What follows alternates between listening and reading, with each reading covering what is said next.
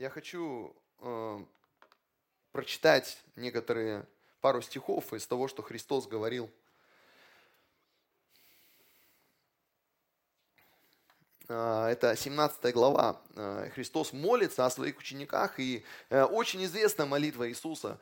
Он молится за единство, за единство церкви. И проповедь сегодня и слово это, оно не только и не столько про единство, сколько на самом деле о том, что когда ты правильно смотришь на церковь, правильно смотришь на себя, э, то результат э, твоей духовной жизни будет совсем другой.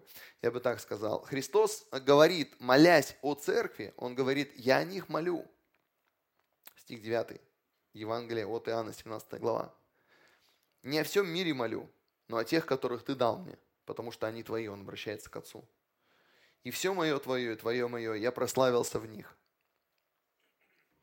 И он говорит, я уже не в мире, но они в мире. Я к тебе иду. Отче святый, соблюди их, то есть сохрани их во имя Твое. Тех, которых Ты мне дал, чтобы они были едино, как и мы.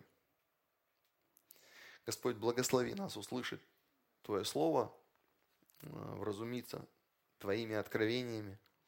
Это время Тебе посвящаем, за все благодарим. Во имя Иисуса Христа. Аминь.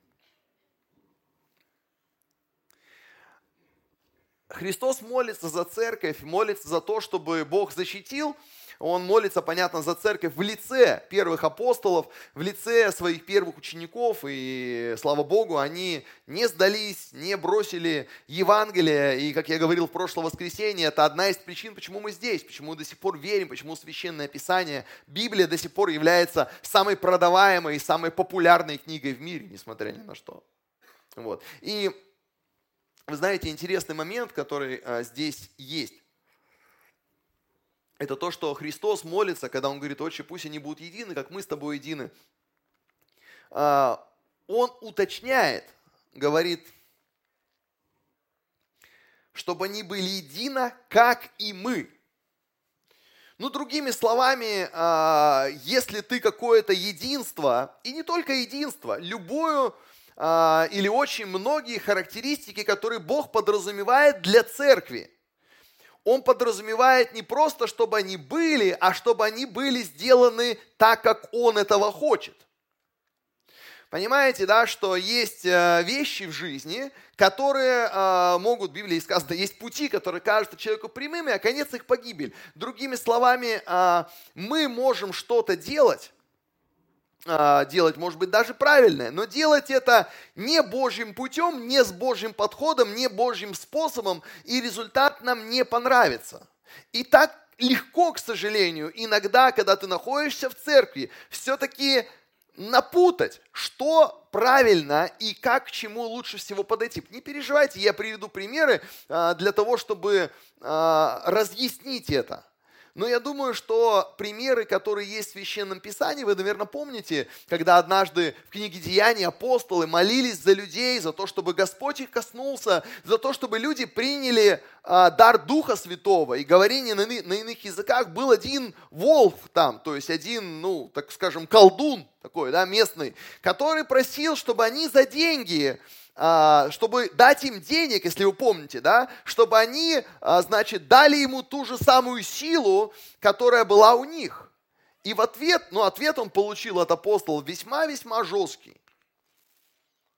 Ему сказали, что ты что, силу Божью и так далее собираешься купить за деньги. То есть у человека, который соприкасается с духовным, может быть, могут быть и намерения это неплохие – но способ реализации может быть так себе. Поэтому Христос сказал, отче, да будут едины, как мы с тобой едины. Вот таким же образом. Если два человека женятся, это, конечно, хорошо, что они женятся, слава Богу, и они собираются любить, но если любить, то тоже надо подойти к любви с точки зрения того, как Библия это говорит, потому что человеческая любовь иногда а, страдает от эгоистичности, А Божья любовь в Библии сказано не ищет своего и так далее. Когда человек соприкасается с церковью, и Господь Иисус Христос, когда вознесся на небо, оставил церковь нам, людям, да, Он, написано, дал Духа Святого. Очень интересно, что люди начали со всем этим делать и что делают до сих пор. Что до сих пор возникают моменты, когда а, вместо того, чтобы делать то, что действительно вот Господь сказал, как Он сказал, люди начинают делать по-своему. И вот эта двойственность, эм, она даже в самой, самой, самой такой первой истории, когда приходят Богу, вы помните, наверное, в книге Бытия Каин и Авель, у них одна задача – принести Господу жертву. Помните, да? И интересно, что один из них приносит жертву, которая угодна Богу, один из них, и еще один приносит жертву, которая не угодна Богу. И мы видим, что возникает проблема, возникает конфликт, и мы знаем, что Каин убивает Авеля. Почему? Ну, задача-то была простая. Принеси жертву Богу. Если я тебе скажу, допустим, принеси жертву Богу, или я тебе скажу, э, э, начни служить. Тут же вопрос не только в том, чтобы начать служить. Тут вопрос, чтобы у тебя было правильное сердце. Тут вопрос в том, чтобы жертва, которую ты Господу принесешь, ему понравилась. Потому что тебе доверено, есть такой стих в Священном Писании, что мы это сокровище, то есть то, что нам Бог дал, носим в глиняных сосудах. То есть сосуды сами по себе, э, ну, скажем так, не идеальные, а сокровища потрясающие. И вы знаете, когда, э, может быть, это и не какое-то откровение, которое вы раньше не встречали, но делая или стараясь сделать хорошие дела, их надо делать правильным путем. Стремясь быть в церкви, это хорошее дело. Но в церкви надо быть так, как Господь хочет, чтобы это было, а не так, как я это понял. Потому что со временем от того, что, например, от того, что Бог призвал людей быть церковью, помните, да?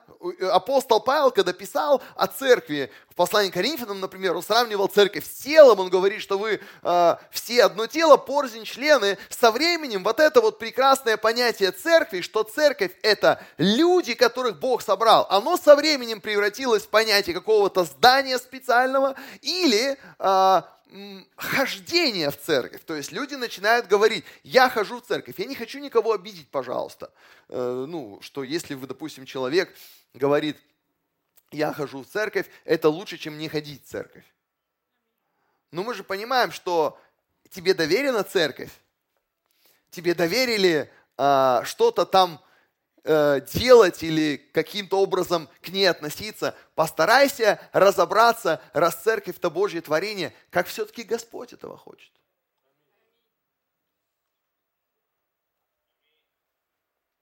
Если моя жена скажет, я хочу, чтобы ты меня любил, я начну ее любить так, как я понимаю любовь. Все это может закончиться известной фразой «мы не сошлись характерами». Получается, что если я ее люблю, любить мне надо... Знаете, некоторые люди такие, я, я для нее все делал, я старался, я то делал, я то делал. Она говорит, слушай, ты делал то, что ты считал нужным. Как один пастор, э, это, может быть, слышали, э, он подарил, ну, они фермеры, они там с женой это, он подарил своей жене на день рождения э, бензопилу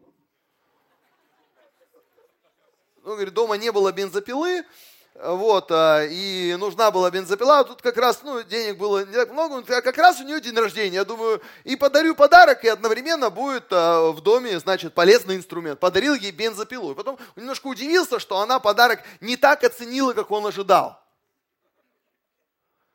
И поэтому, когда Христос говорит, да будут едины, но как мы едины, ты когда говорит, допустим, да любят, если любят, то любят Божьей любовью, да, если делают, то делают с правильным сердцем, как у Каина не было правильное сердце, у Авеля было правильное сердце. Другими словами, делать правильные вещи хорошо, но делать их с правильным сердцем, с правильным, отнош... с правильным отношением, вот то, к чему мы стремимся. Иначе церковь останется просто чем-то внешним.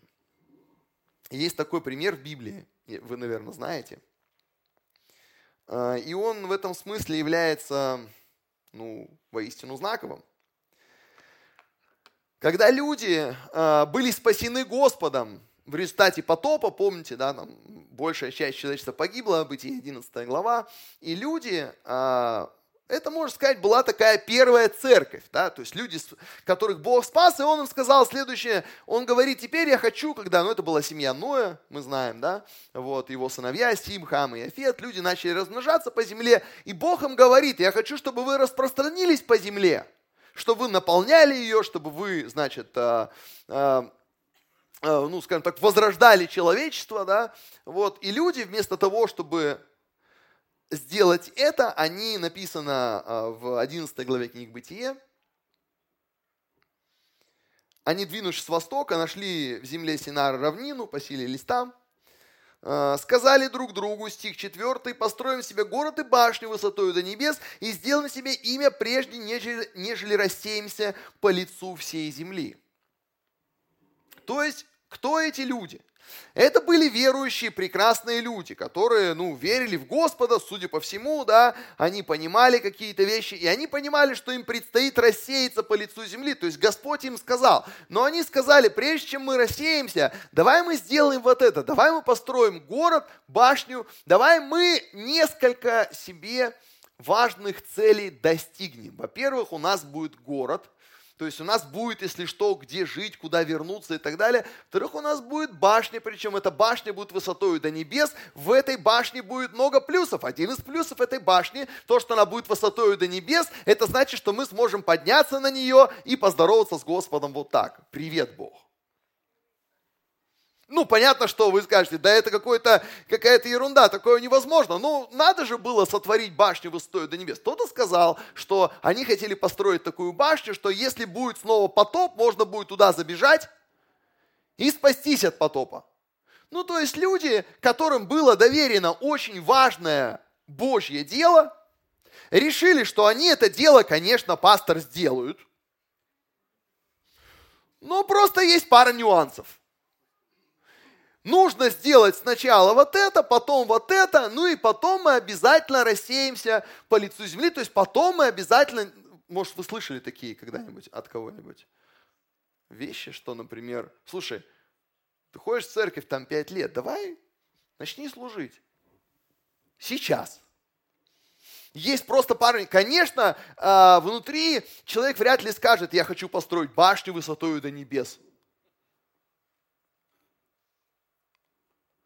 Ну там, у меня пока работа, я пока не успеваю, или еще что-то такое, скажете, в день рождения, что решил кого-то наругать. Я никого не ругаю, я рассказываю про людей из Бытия 11 главы. Они говорят, построим себе город, башню и так далее. И потом про них интересно сказано, когда Господь приходит, стих 6, сказал Господь, вот один народ, один у всех язык, и что они начали делать, не отстанут они от того, что задумали делать.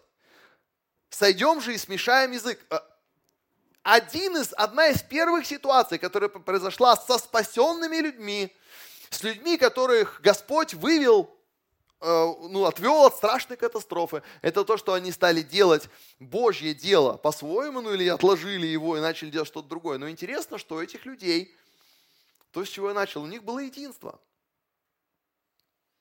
У них было определенное единство. Почему? Потому что у них был один язык, у них была общая речь, то есть они друг друга понимали, и Бог даже сам признал, что они не отступят от того, что они делают. А, является ли единство а, целью для церкви? Является ли это важной характеристикой церкви? Да, конечно, является. Но Бог здесь, вот в этой истории говорит, что, слушайте, вот такое вот единство мне не нравится. И он приходит для того, чтобы в Библии сказано смешать их языки, для того, чтобы они все-таки в конце концов рассеялись по лицу земли, потому что, возвращаясь к той истории, которую Христос, в которой Христос сказал, да будут едины, как мы едины. То есть, да будут они стремиться к каким-то хорошим целям, но пусть у них сердце будет правильное, пусть они это делают не ради себя, не по принципу «сначала я сделаю свое, потом я буду делать Божье», а пусть они понимают, с кем они имеют дело, и что если ты оказался в контексте Божьего Царства, то тогда и жить надо по стандартам и по ценностям этого царства. Есть такое выражение в нашем русском языке, что в чужой монастырь со своим уставом не лезут. Как вы думаете, откуда оно появилось? Оно появилось от того, что многие лазили в чужой монастырь со своим уставом. Многие пытались, придя куда-то, навести там какой-то свой порядок. И даже когда они слышат слово про единство, например, у некоторых людей единство, например, это когда все с ними согласны. Это их понимание единства. Я даже больше скажу, некоторые люди считают, что уважение – это когда ты с ними соглашаешься. Да, человек говорит, слушай, если бы ты уважал меня, ты бы со мной согласился. Ты говоришь, я тебя уважаю, но я с тобой не согласен. Ну, видишь, видимо, не уважаешь. Да нет, уважаю. Твое мнение уважаю. Если бы ты уважал, или если бы ты меня понял, ты бы согласился. Согласитесь, а, что сложно иногда бывает, а, когда правильные цели а, достигаются какими-то странными путями. Как будто смысл теряется.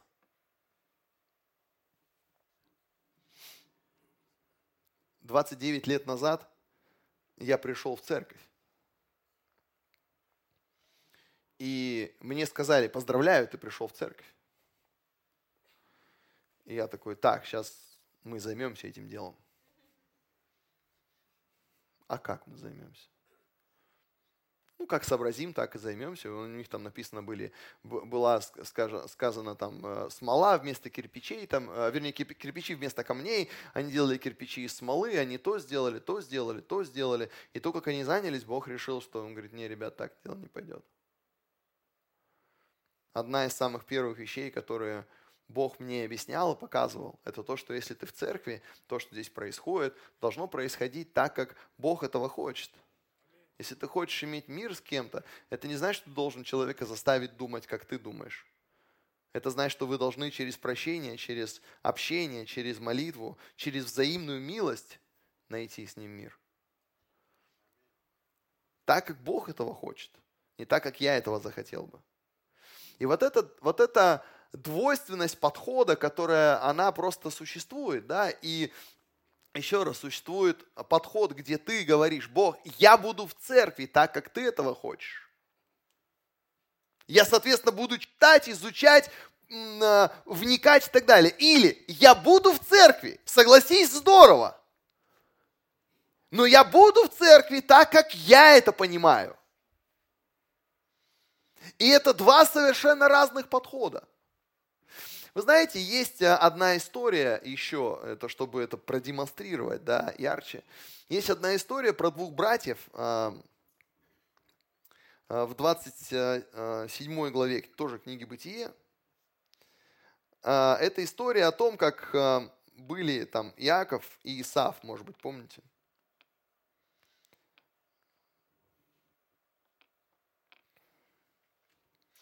Иаков и Исав были сыновья одного человека, сыновья Исаака.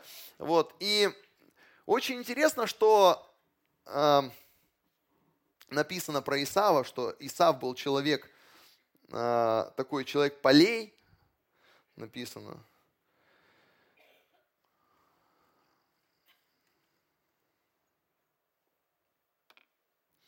А Яков был человек более домашний. И вот э, я вот так думал, два таких э, парня, которые, один из которых был таким, э, знаете, отец, когда я собирался его благословить, он сказал, сын мой, иди там, принеси мне дичи, вот, возьми э, стих 3, 27 главы Бытия, возьми орудия твои, колчан твой, лук твой, пойди в поле, налови дичи, приготовь и так далее. Вот. Ну, я не буду вдаваться в подробности, что там у них произошло. Больше вот про этих двух сыновей, да, что Исав, он первый появился на свет, он был первенец, он был тот, который вырос таким воином, таким мужиком, человек полей, был там на улице, значит, охотился, э, мог папе еду приготовить из пищи, которую сам э, собрал. А Яков был такой парень, который, э, ну, такой более домашний. Он сидел в шатрах, в Библии сказано, больше. Вот. Пирожки любил. Вот. И вы знаете, что, что интересно, написано, что Яков был человеком кротким, живущим в шатрах, а Исав стал искусным человеком в звероловстве, человеком полей и так далее. И вот интересно, что э, выглядело все так, для чего это рассказываю? Выглядело все так, что Иаков, явля... а, простите, Исав является тем самым человеком, который, он такой молодец, вот, вот через него Бог дальше будет строить израильский народ. Через него все это получится, потому что он, тот, он такой, он деятельный, он работник, он молодец. А Яков, э, он где-то там вот будет в стороне. А, и э, возникает, и действительно по характеристикам, вот, вот Исаф, он как бы подходит.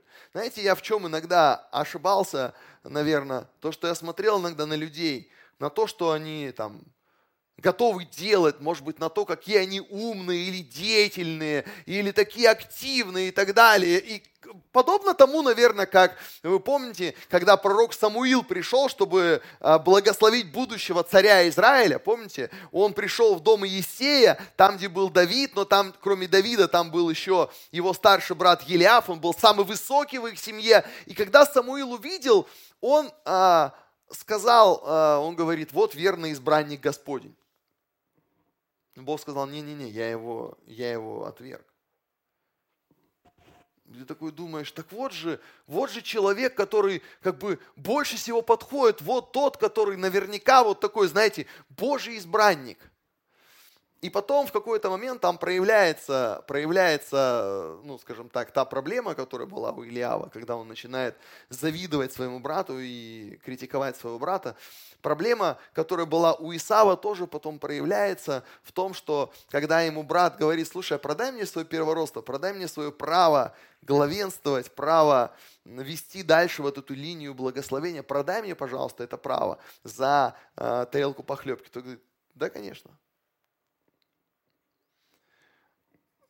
Для чего эти истории рассказываю? Этим людям, что Исаву, э, да, что Еляву могло бы быть доверено нечто духовное, нечто прекрасное. И вроде бы как по своим каким-то характеристикам они подходили на эту роль.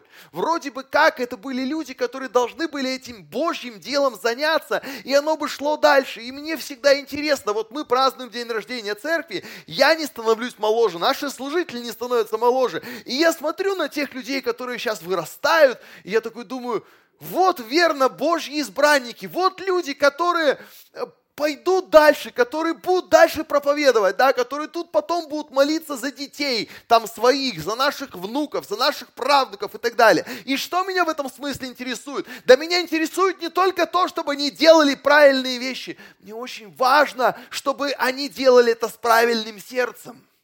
И чтобы, когда их сердце располагается к чему-то, это было сердце, расположенное Богом, а не просто какой-то там выгодой, какой-то привычкой или еще чем-то. На некоторых людей я смотрю, они как Исав, да, они готовы трудиться, они готовы работать, они готовы то сделать, то сделать, то сделать.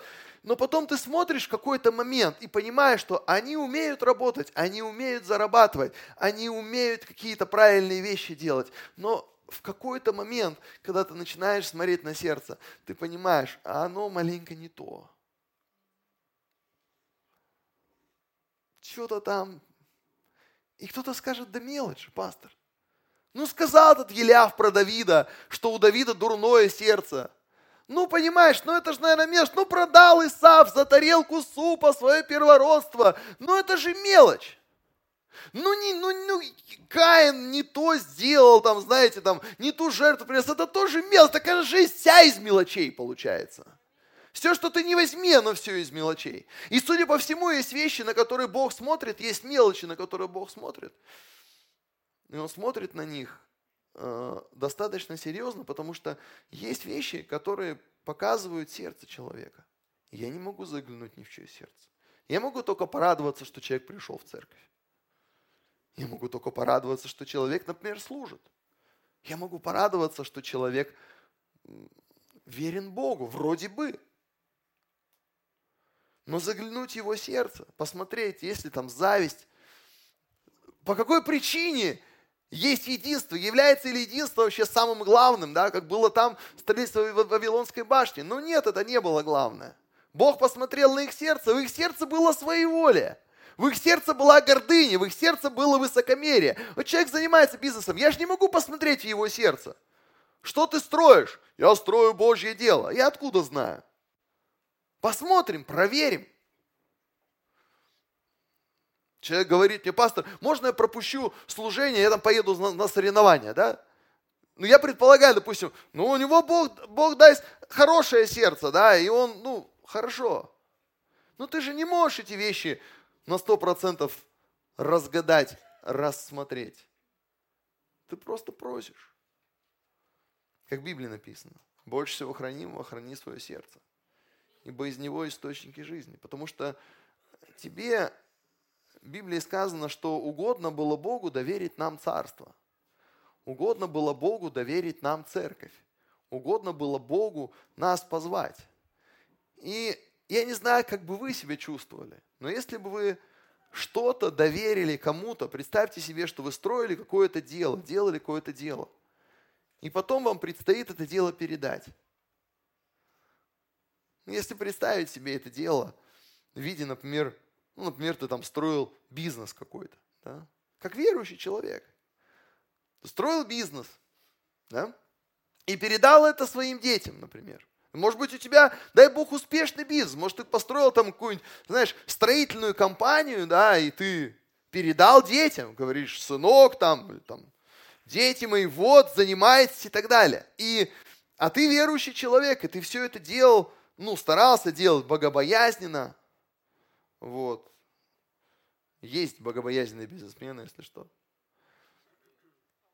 И вдруг, и как бы ты объяснил детям, представь, да, они жили-жили, и тут на них там свалилось богатство там в несколько, я не знаю, сотен миллионов рублей дохода каждый год. Как объяснить детям, что эта штука, она ну, не про деньги, она про то, что не то, что, то, что даже ты строил. Ты строил, исходя из того, что ты старался слушаться Господа. Как объяснить, что это не про это, хотя это будет как бы на поверхности, понимаете, да, что вот человеку там отдали. И, кстати, об этом пишет э, Соломон, вот в книге Экклесиаст, по крайней мере, написано, о том, что, то, что это суета, что иногда кому-то что-то передаешь, и люди потом относятся к этому по-своему. Почему? Потому что они не видят сути. Потому что они видят что-то внешнее. И есть очень многие вещи, которые Господь дает нашу жизнь. Такие как исцеление, такие как да, отношения в церкви. Бог дает мудрость, Бог дает благословение. И такое большое искушение посмотреть на это вот чисто с точки зрения такой человеческой, такой вот а, простой. Знаете, да, говорят, есть простота хуже воровства. Я это рассказывал, по-моему, историю, как, как, как в, одном, в одной индейской резервации, где было вот, э, ну это специальные районы в Америке, где, э, значит, э, представители индейских племен могут жить там, обособленно, сохраняя свою культуру, там, традиции и так далее. Так вот, в одной резервации там были очень бедные условия жизни, и государство решило, ну там, власти штата, что ли, решили построить им там дома хорошие, построили за свой счет им хорошие дома, переселили их из их, их хижин, там, вигвамов, пересадили их в нормальные дома, благоустроенные, с душем, с водой, с отоплением, со всем. Вот. А те всю жизнь жили вот в этих шалашах и, значит, разводили коней. Вот. И когда потом приехала комиссия, чтобы посмотреть, как ребята живут, они увидели, что ребята, в принципе, живут в домах. Но одна, из вещей, которые они сделали, практически все, это то, что они разломали стену ванной и сделали оттуда большой вход с улицы в ванну. Э, то есть они приезжают, э, стена снесена, из кирпичей там дома, стена снесена, и ванна на открытом воздухе практически. И когда они потом спросили, они говорят, ребят, а вы зачем это сделали? Почти все. Те говорят, а мы что-то зашли, зашли в ванну и подумали, какое классное место, чтобы поить коней. А, и подумали, что вы неправильно, вы не, вы не поняли, когда вы это, что тут это самое подходящее место поить коней. Они их спрашивают, а где вы, ребята, моете? Они говорят, да, это, это для нас вопрос не принципиальный. Главное, чтобы коням было удобно пить. И оно вроде с одной стороны забавно, с другой стороны а, ты понимаешь, что человеку можно много чего доверить. И потом наблюдать, как он то, что ему доверили, начинает подделывать под себя, не разобравшись с тем, что есть вообще другой какой-то взгляд. Есть другой какой-то подход. Как раз то, о чем написал Господь в Евангелии от Матфея, когда Он сказал, ищите же прежде Царствие Божье и правда Его, и все остальное вам приложится. Когда много-много лет спустя после истории с, э, э, и с Иаковом, и с Исавом, и с Вавилонской башней, Христос сказал своим ученикам, говорит, будьте, пожалуйста, значит, э, в Иерусалиме, ждите, когда придет Дух Святой, вы наполнитесь силой. И про них было сказано в книге Деяний, Деяния апостола, апостолов, первое, первый стих второй главы, написано, что при наступлении Дня Пятидесятницы все они были единодушно вместе. И Бог изливает Дух Святой, и так начинается церковь.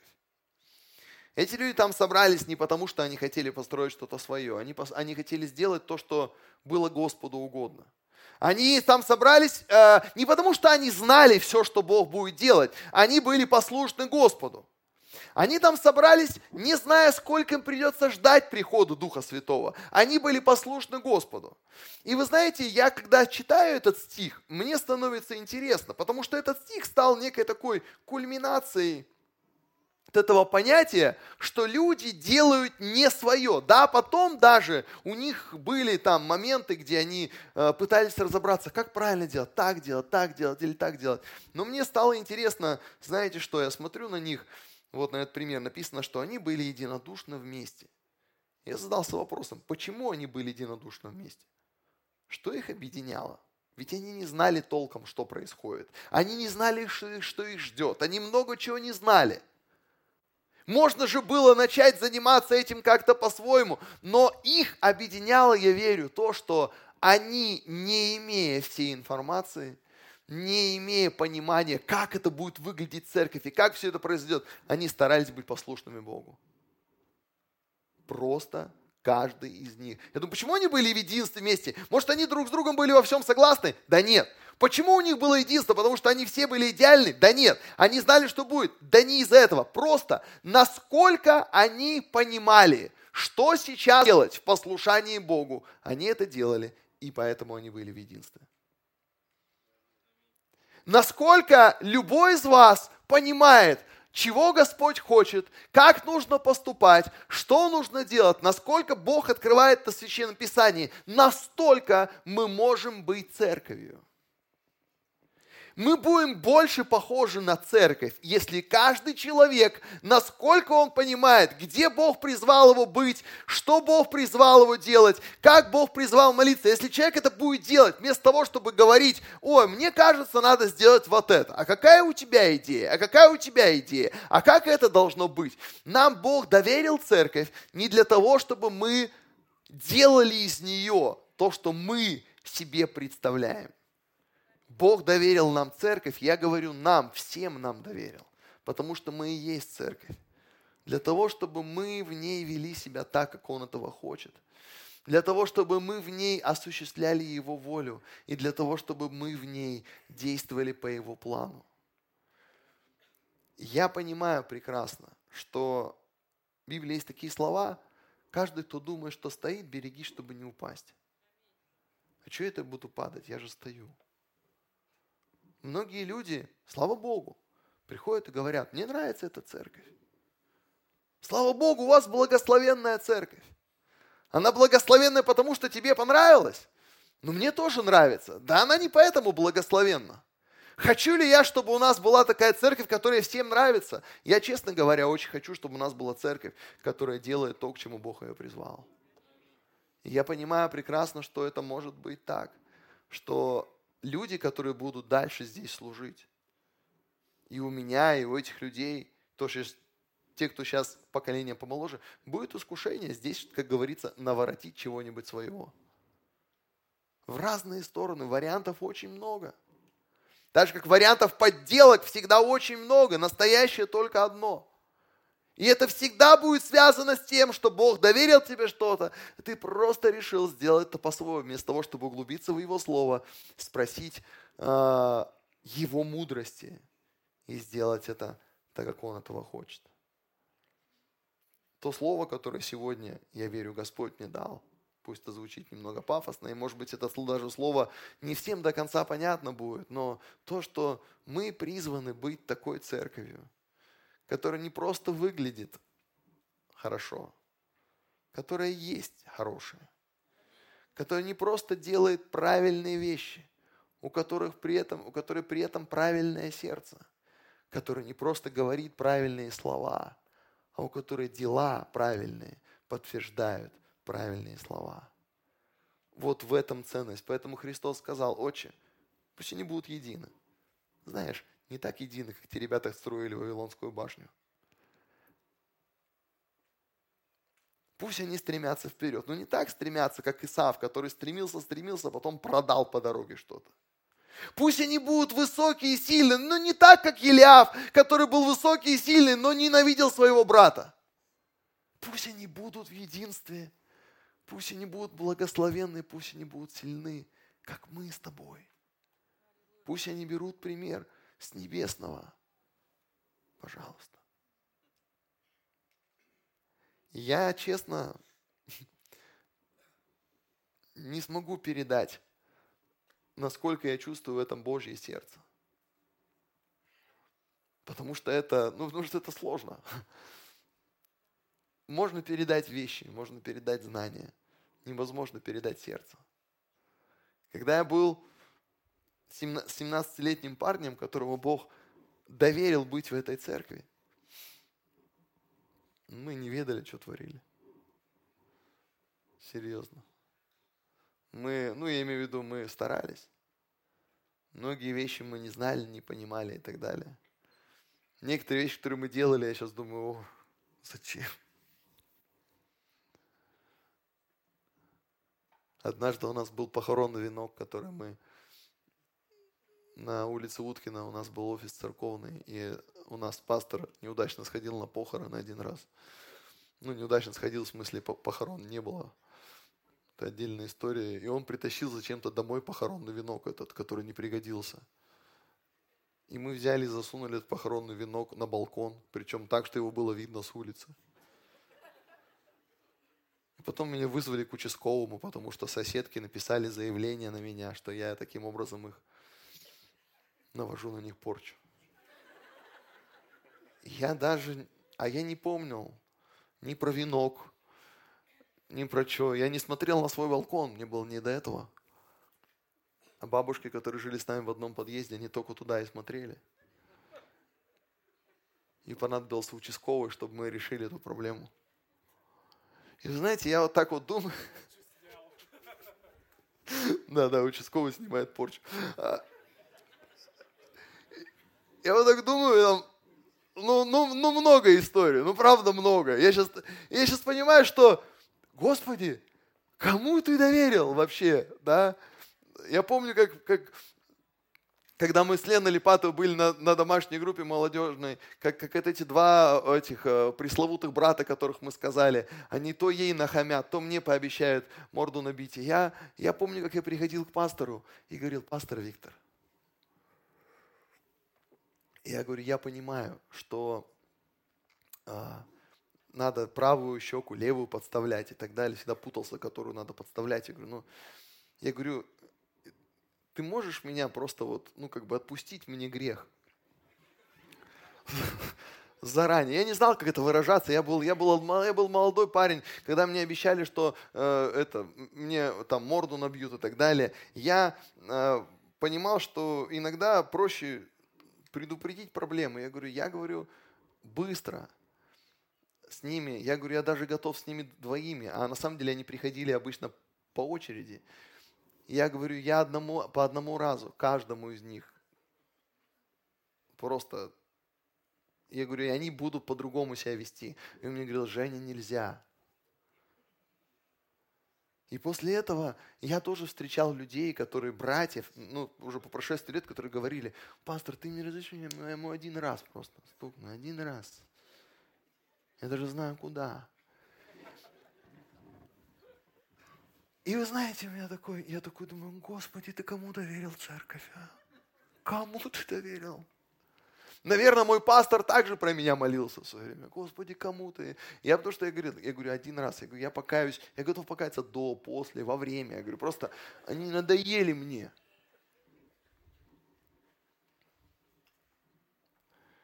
А пастор мне все объяснял и объяснял, что Женя, надо людей любить. Господь специально привел таких прекрасных для, в твою жизнь, чтобы ты научился и так далее. Я такой думаю, я думаю, кого ты, Господи, поставил пастором? А? Ну, хороший пастор сам бы им в лоб дал. А этот мне Нагорную проповедь рассказывает. Да? И я хочу, для чего все это говорю? Не для того, чтобы много вашего времени занять. Бог каким-то образом нас провел через все это. И провел, потому что, ну, все-таки решили не сдаваться, все-таки решили, по крайней мере, попробовать Божье Царство и Божью Церковь созидать Его методами. Не ходить бить кого-то, угрожать кому-то и заставлять кого-то. А говорит, ребят, давайте тут домашки открывать, давайте служение начинать, давайте следить за своим сердцем, давайте, чтобы у нас было все по-божьему, как Христос сказал, говорит, да будут едины, как мы с тобой едины, да будет на земле, как на небе. Это вызов, который у нас есть. Это вызов для нас, дорогая церковь. Давайте встанем, помолимся вместе.